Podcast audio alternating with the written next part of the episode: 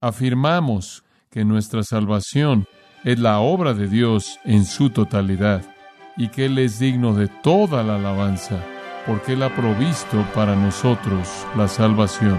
Es un regalo, nos ha sido dado.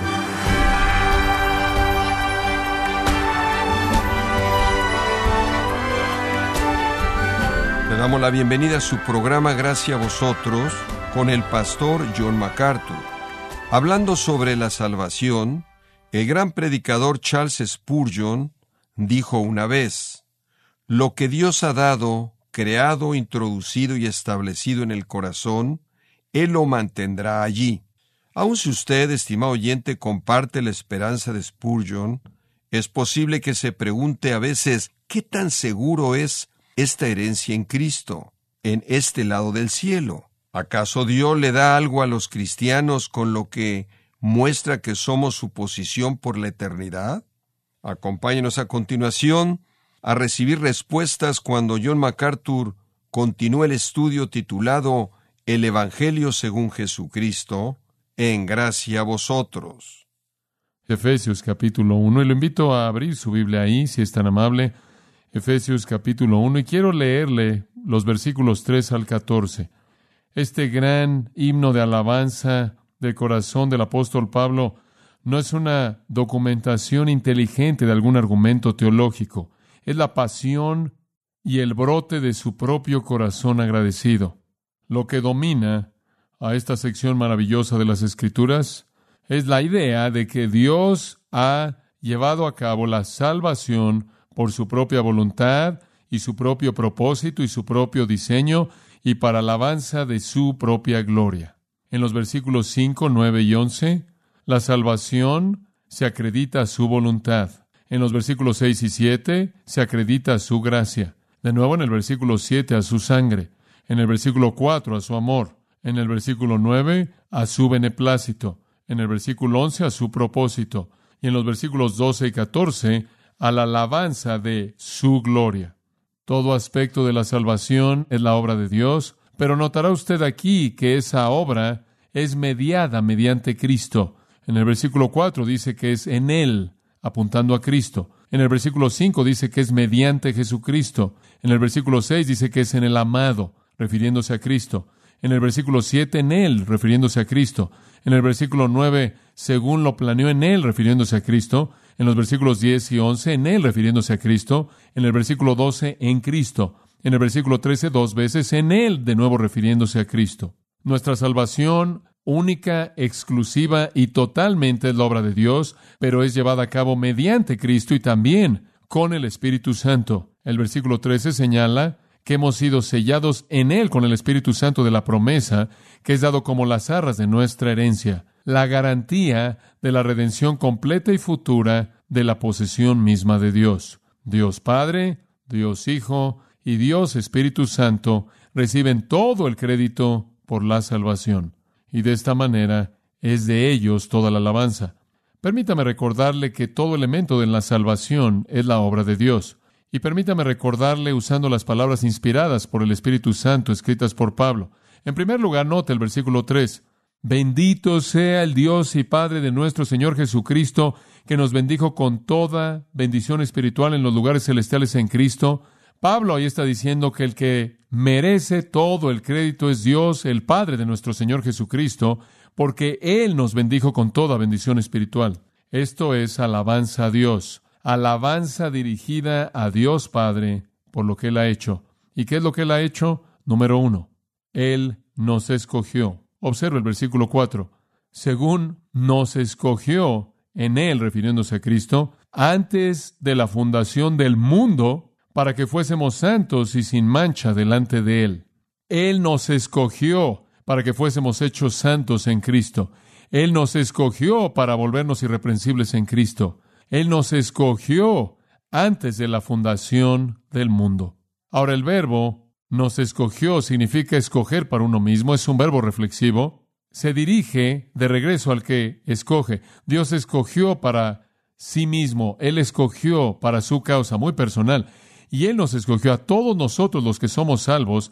Él escogió, dice de manera muy explícita, observe, antes de la fundación del mundo, antes de que el mundo siquiera comenzara, antes de que el mundo jamás fuera creado, lo cual significa antes de que cualquiera de nosotros inclusive hubiera nacido. Él ya nos había escogido.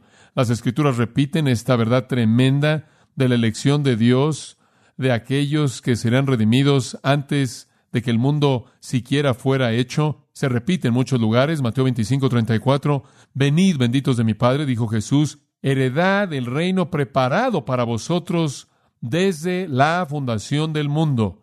El Señor diseñó su reino desde antes de la fundación del mundo y Él diseñó quién estaría en Él desde antes de la fundación del mundo, y usted y yo somos salvos y conocemos al Señor Jesucristo porque Dios nos escogió antes de que el mundo siquiera comenzara. ¡Qué increíble realidad! En Lucas 12:32 volvemos a encontrar que el Señor dice, no temáis manada pequeña, porque vuestro Padre ha escogido, le ha agradado daros el reino. Y de nuevo la elección es siempre con Dios. Los hombres no escogen a Dios, Dios los escoge. La elección es de Él. En Juan hay varias afirmaciones maravillosas que hablan de esto. Una que nos es conocida, Jesús dice, Ninguno puede venir a mí si el Padre que me envió no le trajere, lo trajere, lo jalare, lo arrastrare. Y en Juan 15, 16, esa afirmación maravillosa de Jesús a los discípulos, en la cual él dice, Vosotros no me elegisteis a mí, sino yo os elegí a vosotros y os he puesto para que vayáis y deis fruto. Nosotros no lo escogimos a Él, Él nos escogió a nosotros.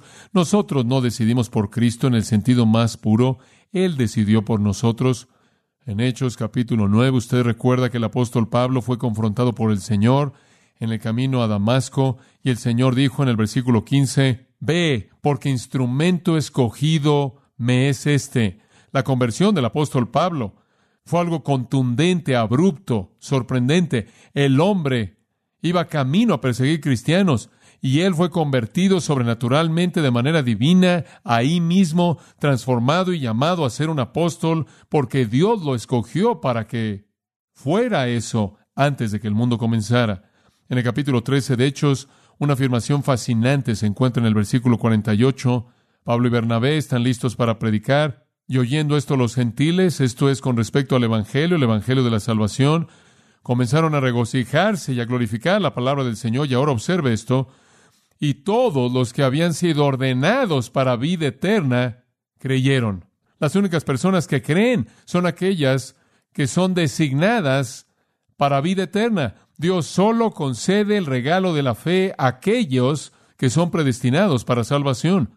En segunda de Tesalonicenses, una afirmación maravillosa en el capítulo 2, versículo 13, mas nosotros siempre debemos dar gracias a Dios por causa de vosotros. ¿Por qué debemos dar siempre gracias a Dios, hermanos?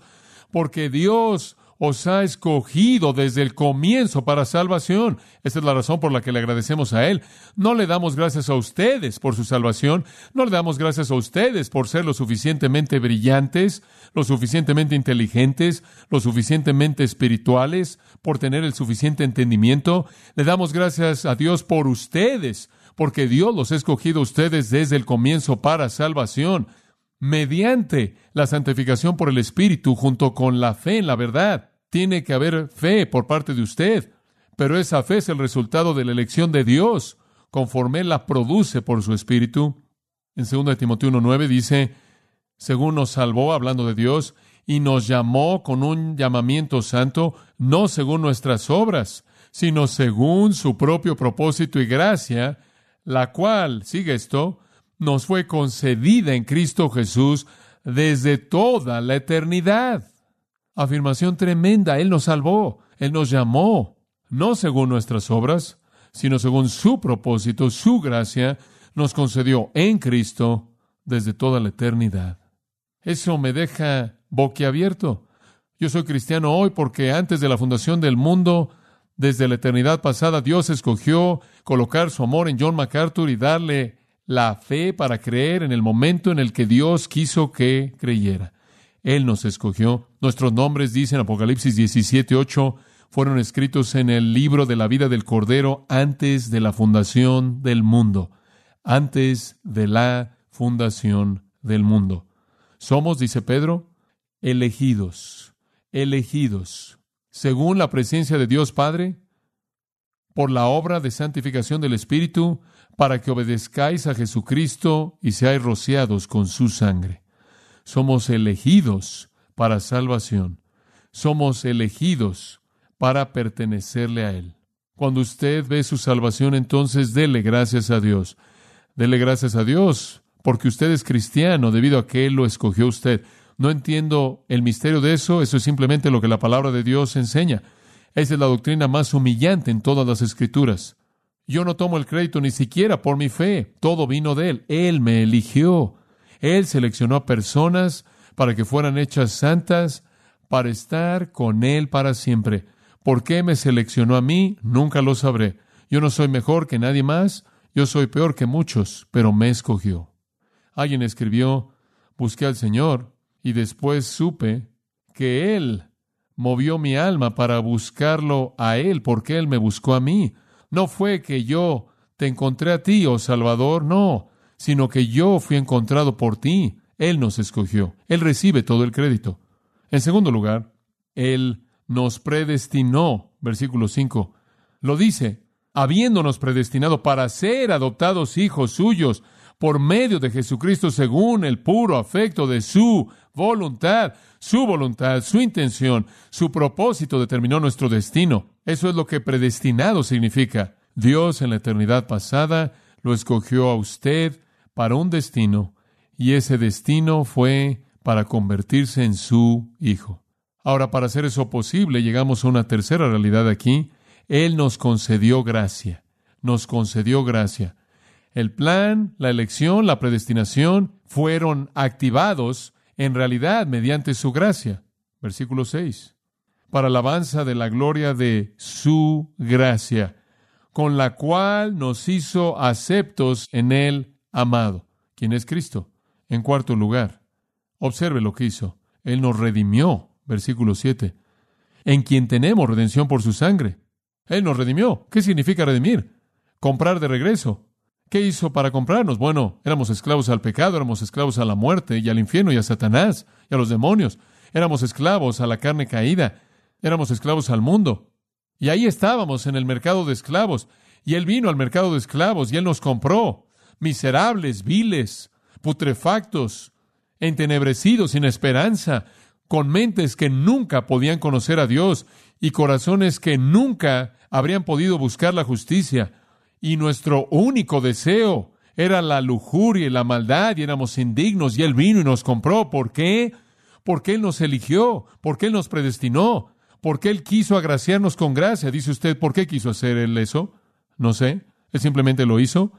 Esa fue su voluntad, ese fue su propósito, ese fue su beneplácito. ¿Cómo es que Él nos redimió? Mediante su sangre, Él pagó el precio. La paga del pecado es muerte, el precio de la redención es muerte, el precio de la redención es sangre derramada y Él pagó ese precio.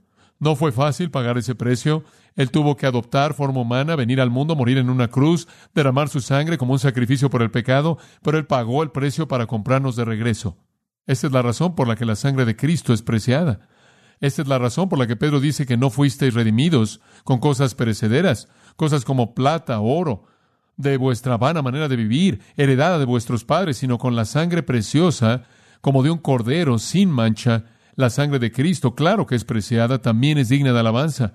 Esa es la razón por la que en Apocalipsis 5 dice, y cantaron un cántico nuevo, digno eres tú de tomar el libro y romper sus sellos, porque tú fuiste inmolado y compraste para Dios con tu sangre a hombres de toda tribu, lengua y nación y pueblo.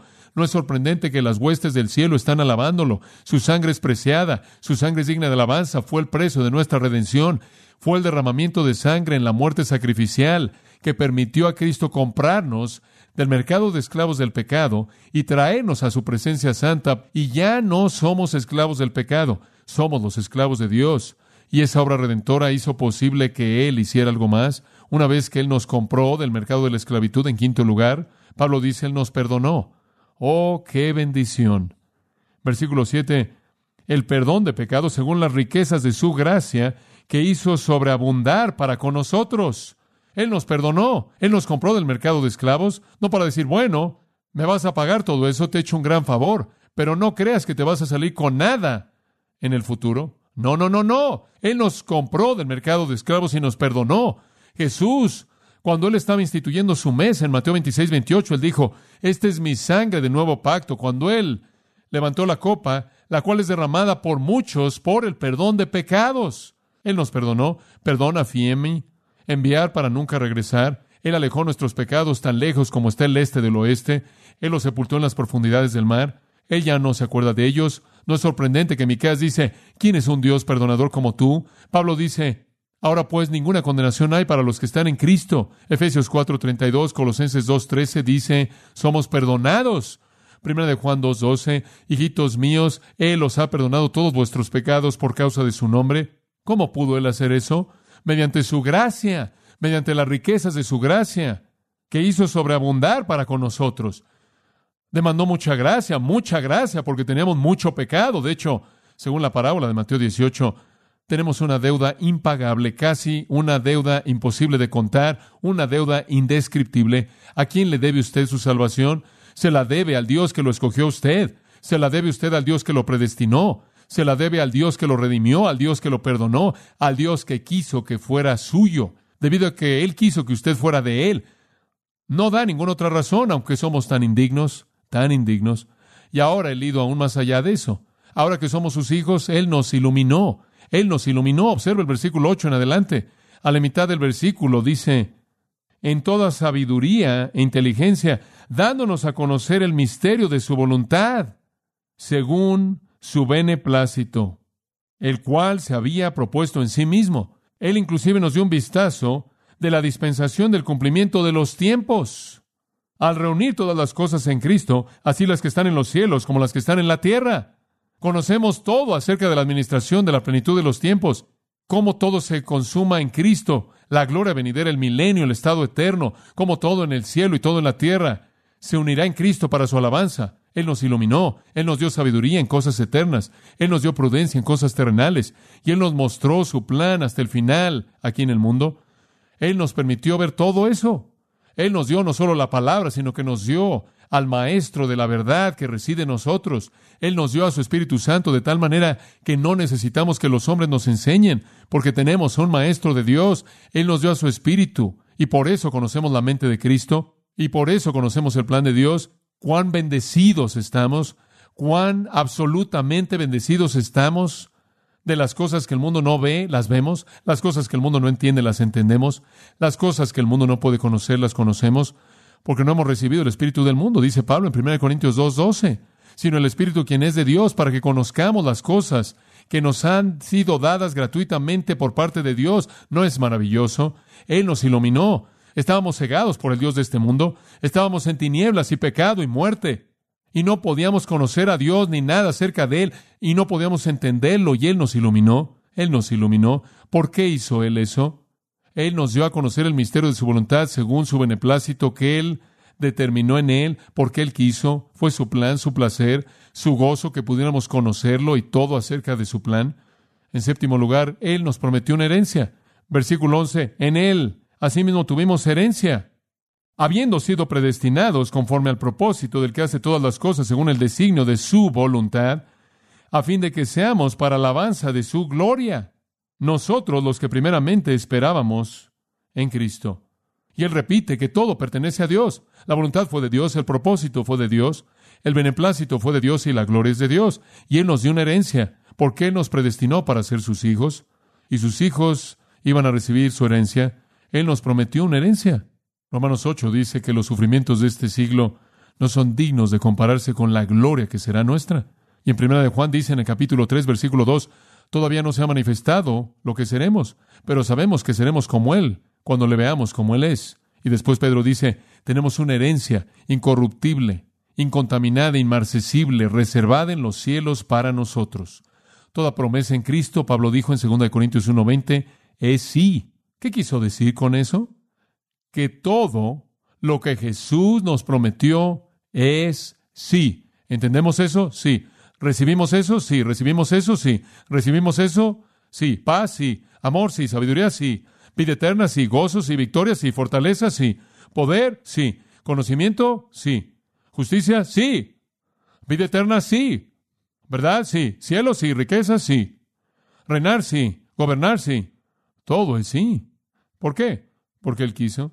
Su propósito, su voluntad, su gracia lo hizo todo. Entonces Él recibe toda la gloria. ¿Y qué tan segura está su herencia? Número 8, observe, Él no selló. Versículo 13. En Él también vosotros, habiendo oído la palabra de verdad, el Evangelio de vuestra salvación, y habiendo creído en Él, fuisteis sellados con el Espíritu Santo de la promesa, que es las arras de nuestra herencia, hasta la redención de la posesión adquirida para alabanza de su gloria. Él nos selló.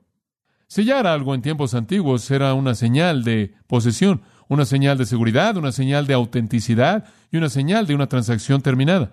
Cuando fuimos salvos, Él nos selló. ¿Cómo? Nos dio a su Espíritu. El Espíritu Santo morando en un creyente es una señal de que Dios es dueño de ese creyente, una señal de que el creyente está seguro, una señal de que el creyente es auténtico, una señal de que el creyente ha recibido la transacción terminada.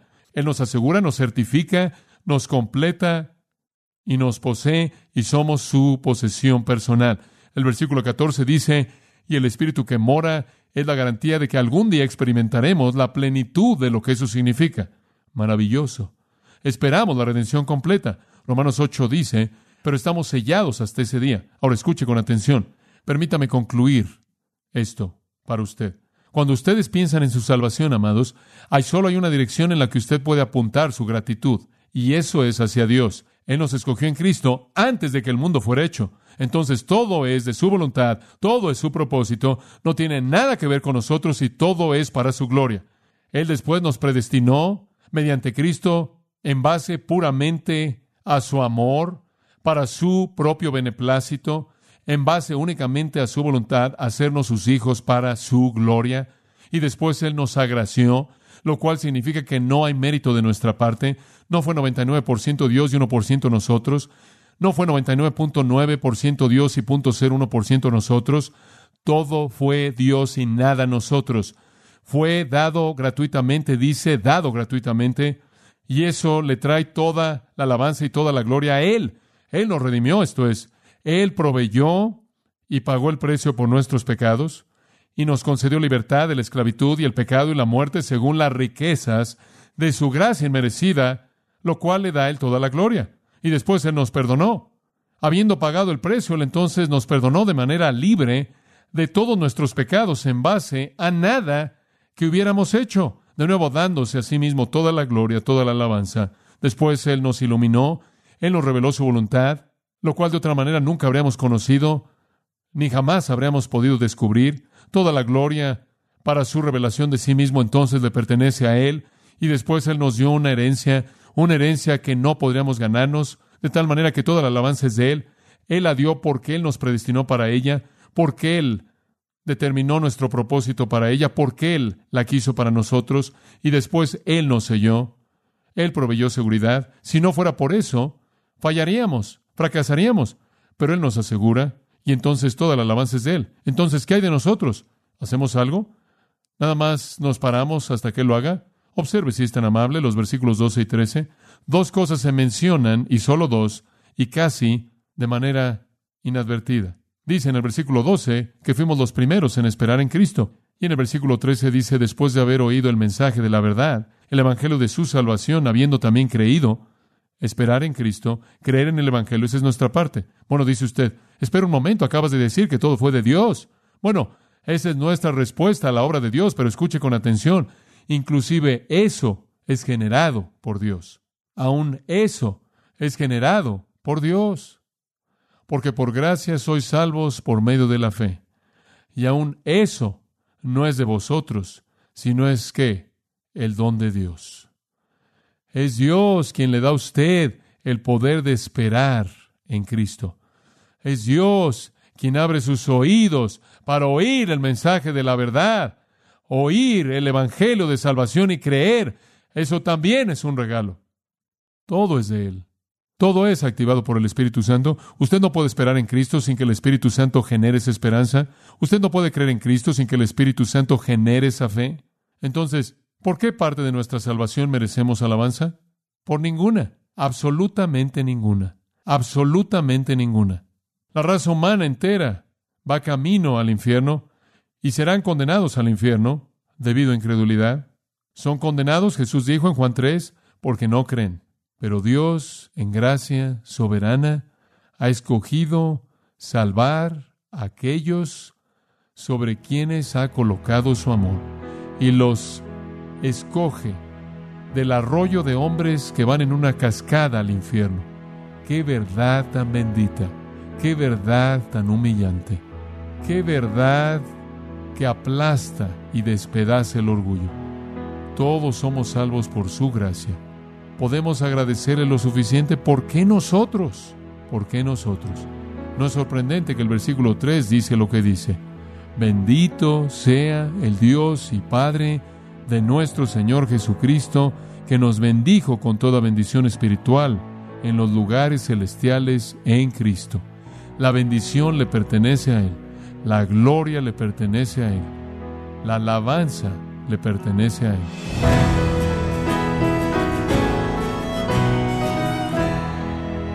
Ha sido el pastor John MacArthur enseñándonos lo que significa la salvación, mostrando ocho elementos clave de todo lo que Dios le da cuando Él lo redime, como parte de la serie titulada El Evangelio según Jesucristo, en gracia vosotros. Estimado oyente, tenemos disponible para usted uno de los libros más importantes que ha escrito el pastor John MacArthur, titulado El Evangelio según Jesucristo, un profundo estudio en las enseñanzas del Señor Jesucristo, y puede obtener su copia en gracia.org o en su librería cristiana más cercana. Recuerde que usted puede descargar en audio transcripción gratuitamente los sermones de esta serie El Evangelio según Jesucristo, así como todos aquellos que he escuchado en días, semanas o meses anteriores en gracia.org.